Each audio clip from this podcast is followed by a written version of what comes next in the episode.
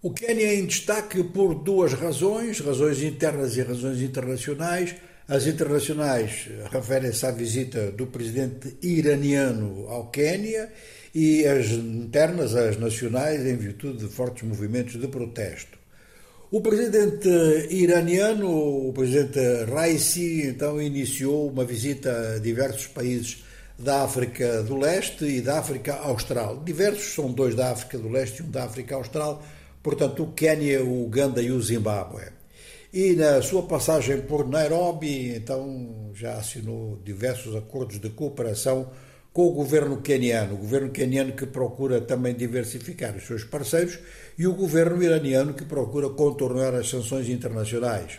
E visita diversos países em vários continentes, já esteve até na América Latina, onde visitou a Venezuela, a Nicarágua e Cuba.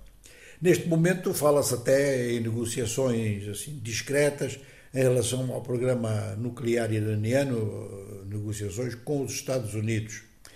O Quênia está interessado nas inovações tecnológicas do Irão, muito provavelmente a nível do combustível, mas também a nível, por exemplo, da produção de drones e da produção de outro equipamento eletrónico que possa interessar em países africanos.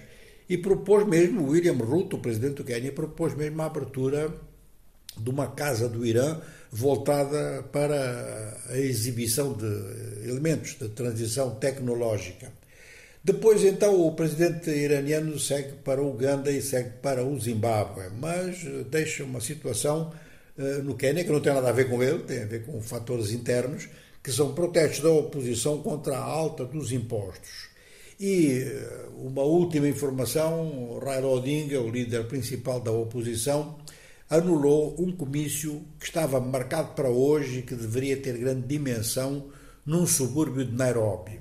E ele anulou porque desde sexta-feira que vários comícios, vários encontros e manifestações têm sido reprimidos pela polícia com muita brutalidade e há até vários casos de morte, não se sabe exatamente quantos.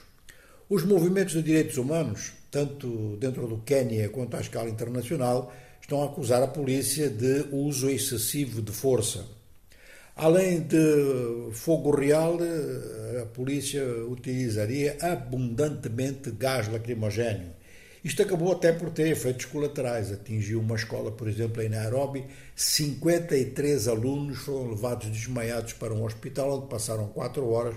Bom, já, já recuperaram, mas é para se ver o clima que se está a viver neste momento nas cidades quenianas, eh, sobretudo Nairobi e Mombasa.